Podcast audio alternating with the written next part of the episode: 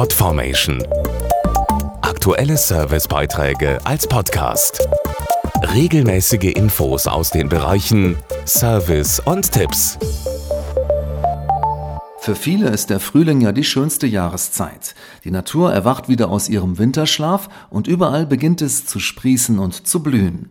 Die Millionen Pollenallergiker würden allerdings am liebsten auf den Frühling verzichten. Mit ihm beginnt wieder die Zeit des Dauerniesens und der kribbelnden Nasen und brennenden Augen. Helfen kann hier vor allem eins, möglichst wenig Kontakt mit den Pollen haben.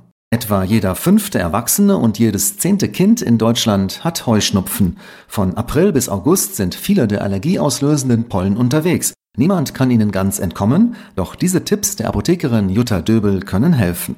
Halten Sie sich möglichst kurz im Freien auf, dann sollte Ihre Kleidung am besten gar nicht im Schlafzimmer liegen bleiben. Und wenn Sie sich duschen, bevor Sie ins Bett gehen, dann ist das eine ganz große Hilfe. Und falls Ihre Nasenschleimhaut bereits durch die Allergie gereizt und wund sein sollte, dann kann eine Dexpanthenolhaltige Augen- und Nasensalbe die Heilung fördern. Einen praktischen Zusatzeffekt hat hier die Bepanthen Augen- und Nasensalbe.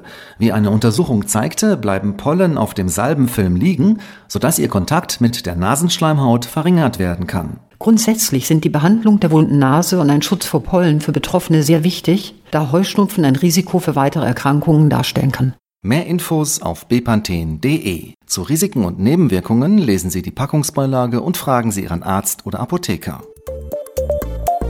Podformation.de Aktuelle Servicebeiträge als Podcast.